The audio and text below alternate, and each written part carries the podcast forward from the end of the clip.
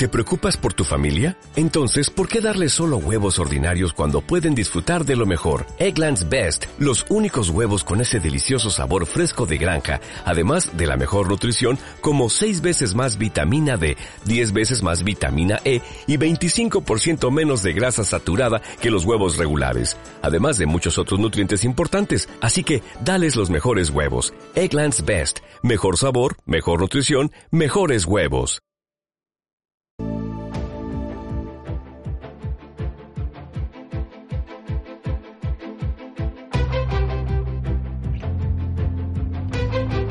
Entrevista Capital patrocinada por IG, expertos en CFDs para operar sobre acciones, índices y divisas.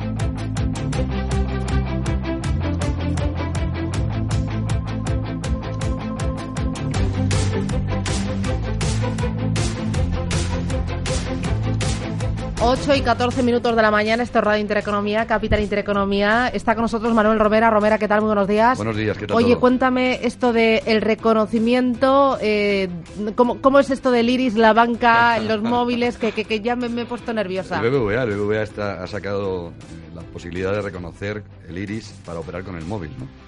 La verdad pues, pues es espectacular. Pero, pero esto ¿no? cómo es, que te pones el sí, móvil. Sí, es un, poder absoluto. Me imagino que será ponerse el móvil cercano al iris para poder empezar a operar ¿no? y gestionar. Igual que en los móviles hay una huella dactilar hoy en día, pues, eh, pues el tema del iris eh, empieza a ser importante. Madre es que, mía. Es que esto es una capacidad, perdón, eh, que no, me adelanto no, no, ya. Oye, es que Francisco Vera, buenos días, buenos días. Muy buenos días, Francisco Vera. Eh, esto es, estamos absolutamente desfasados, Romera. Mi hijo ayer bueno, me dice se ha comprado tú, el iPhone 10 y el iPhone 10 ya tiene el reconocimiento del iris. O sea, sabéis que ahora sí, sí. normalmente es con el, mm. con el dedo. Al tener ya el reconocimiento del iris, solo, el, eh, solo mirar el móvil ya se enciende, con lo cual eso te puede dar acceso a la aplicación y cuando una vez ah, accedes a la aplicación puedes operar con ese acceso al iris. Entonces lo que han hecho es linkar la plataforma con la, la propia aplicación de acceso al, al, iPhone. Oye, que vamos avanzando. Bueno, bueno. Leía yo un informe, si me dejas Sí, que diga sí, un sí, comentario, leía un informe ayer espectacular de lo que significa el comercio online y lo que está siendo para el comercio offline decía que, que, el comercio offline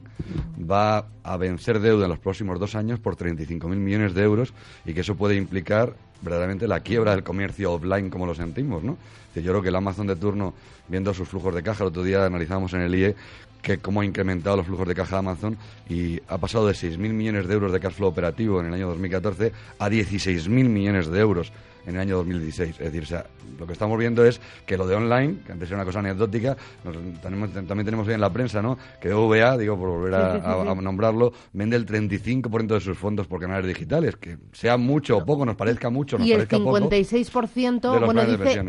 Operaciones de planes de pensiones, que habrá que ver esas operaciones si es eh, venta de planes de pensiones o simplemente consulta de información. Pero Mm. El online está en nuestras también. vidas. Sí, sí, sí.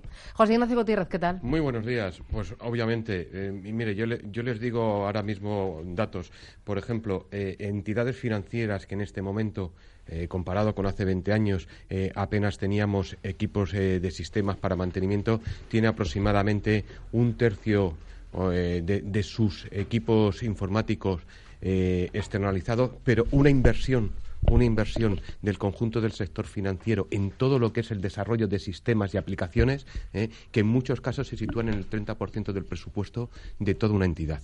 eh. Con lo cual, ese es el camino que todo el sector financiero, que tiene su gran competencia en el mundo online, eh, pues está eh, tratando de desarrollar el caso de, de la entidad mía, como es Bankia, el, el caso de BBVA, eh, mm, Santander, o sea, la- todas las entidades. Y además yo creo que eh, es muy importante ponerlo encima de la mesa. El sector financiero español, tecnológicamente, su desarrollo está al mejor nivel de toda la Unión Europea. Y esto es algo que posiblemente no se perciba, pero competitivamente el sector financiero español eh, ha sabido llevar el ritmo necesario del desarrollo tecnológico y eso nos da una posición de eh, prioridad y de competitividad inmensa en la Unión Europea. Estoy de acuerdo. En alguna de las, me acuerdo hace, hace no mucho en una cena con un presidente de entidad financiera de estas importantes de nuestro país y le preguntaban al respecto por, por el, daño que les estaba suponiendo las fintech a las entidades, a las entidades bancarias y decía él, un presidente un tanto eh, mm, simpático, y decía, mirad, vosotros vosotros id, vosotros id evolucionando, que el día que realmente nos podéis hacer un poco de daño, ese día os compraremos y entonces esa será la nueva banca. Romero, para zanjar el, tema. El otro día decía decía en un informe Price que el 25% del, del negocio bancario en los siguientes tres años iba a ser comido por crowdfunding, crowdlending, fintech y todo lo que implica banca online, con lo cual ese presidente habrá que verle cuando tenga que salir al reino. ¿no? Y luego lo segundo que diría es que ya no solamente es para la, para la parte bancaria, que yo estoy de acuerdo con José Ignacio, la, ratio de eficiencia, que eso la gente lo sabe poco, ¿no? Y se dice poco, quizá porque en España no decimos las cosas buenas que tenemos. El ratio de eficiencia a día de hoy de la banca española es literalmente un 60% inferior a el ratio de eficiencia medio de los grandes bancos europeos. Con lo cual, eso viene de lo que está diciendo José Ignacio, de, de una pedazo de plataforma espectacular, de unas economías de escala, de una manera de hacer banca, de una banca retail, de una diversificación, de un global. Lo que pasa es que no nos podemos dormir en, los laurelos. Es decir, al final, eh, también es verdad que la banca, pues bueno, aunque está haciendo, tiene productos que no tienen otras bancas. Aquí lo publicitas del Banco Santander, ¿no? El confirming para pymes. Eso es impensable en otras bancas de próximas europeas nuestras, ¿no? Para pymes mucho más grandes que las nuestras. Y luego, por último, decir que esto no es solamente de la banca. Es decir, hoy también aparece en la prensa que entidades como Meliá, esa gran cadena hotelera, va a vender en el Black Friday a través de Amazon sus camas. Es que es O sea, lo que quiero decir es que, vamos, ¿dónde, está el límite, no? Es decir, o sea, Amazon está en, todo, en todas nuestras vidas. A ver a quién le da miedo hoy en día hacer un clic, ¿no? Y, darle, y darle a, la compra en Amazon. Nadie, ¿no? Bueno, si queréis, luego seguimos hablando de lo digital. Hablamos también de banca, de esas transferencias express y gratis que entrarán en vigor el próximo día 21. Se han sumado 580 bancos europeos y prácticamente toda la banca española. Eh, quiero que me lo contéis también. Quiero hablar de mercado laboral, de impuestos. Montoro, que ha prometido rebaja de impuestos a las rentas más bajas, del tema también de el, grabar a las ventas, por ejemplo, entre particulares eh, por eBay y por Wallapop. Eh, enseguida me lo contáis. Es que el día viene hoy bárbaro. Pero antes, si me permitís, voy a saludar que ya lleva un poquito esperando a Christopher Dotti. Eh, Christopher, ¿qué tal? Buenos días. Muy buenos días, Susana, ¿qué tal? es que se me han enzarzado aquí a hablar, se han emocionado con el tema de la banca y lo digital y no había que les parara. no pasa nada, son temas muy interesantes. Tenemos que hablar de todo. Sí, Christopher Dotti es presidente de la Cámara de Comercio Británica y justo ayer publicaba el tercer o la tercera edición del barómetro sobre clima y perspectivas de la inversión británica en España. Eh, la inversión británica en España este año 2017 ha sido mejor que en el año anterior. ¿Cuál es ese clima? Sí, efectivamente ha sido mejor. Hoy eh, expreso mi acento de Gary con mucho orgullo porque hemos pasado al Reino Unido de ser em, el quinto inversor en España hace tres años a ser el primer inversor europeo y, segundo en, el mundo en español. O sea, eh, la clima está muy positiva. Estamos, tenemos hoy en día eh, 6.600 millones de euros invertidos en stock en España, por lo cual la relación histórica eh, comercial que tenemos entre estos dos países sigue eh, creciendo y siendo cada vez más fuerte. Eh, el Reino Unido es el primer inversor europeo en España, el segundo del mundo, solo superado por Estados Unidos nos enfrentábamos eh, el año pasado, hablábamos de Brexit, pero este año tenemos que hablar de Cataluña. ¿El tema de Cataluña está frenando eh, o está paralizando o está suscitando muchas dudas entre los grandes inversores eh, británicos aquí en España? A día de hoy no. Um, obviamente nosotros mismos tenemos la pregunta. Yo creo que todos los empresarios multinacionales y nacionales uh, tienen la misma pregunta sobre el efecto de la incertidumbre, de, la inestabilidad política de los últimos meses. es muy temprano para sacar una lectura. Nosotros esperamos que, el impacto sea uh, bastante suave, de que solo vamos a, ver un, freno en, el crecimiento eh, de una región que ya es bastante rica y bastante fuerte y que a partir de, enero vamos a, ver um, unos datos prometedores.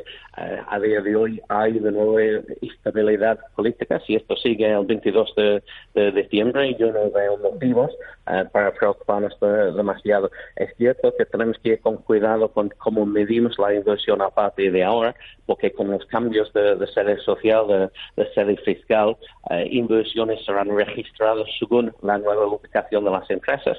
mismo si la inversión física, la inversión concreta está repartida de forma diferente. Estamos pendientes, como todos.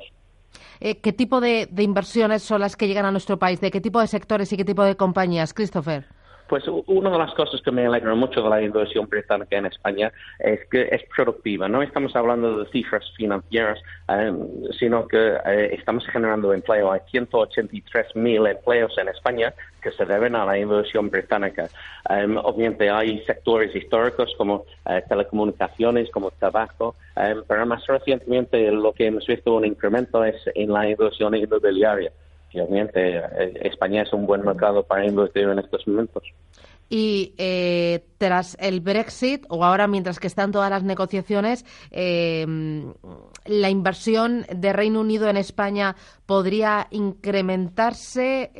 se ha frenado en los últimos meses. ¿Hay empresas que hayan trasladado su sede ya aquí a Madrid, por ejemplo? No, no hay muchos cambios de sedes, pero sí que hay algo de diversificación de, riesgos y empresas que quieren tener una base más sólida dentro de Europa, dentro de España, um, por el tema del Brexit.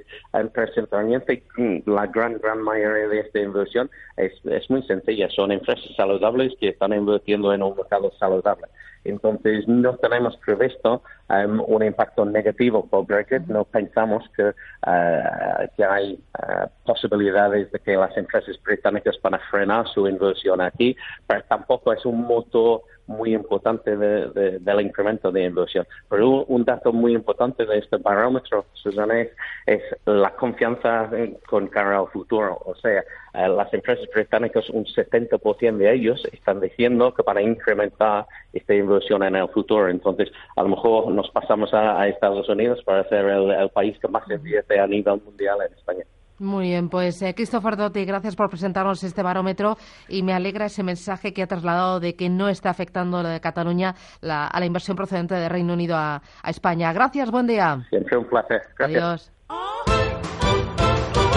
IG ha patrocinado este espacio.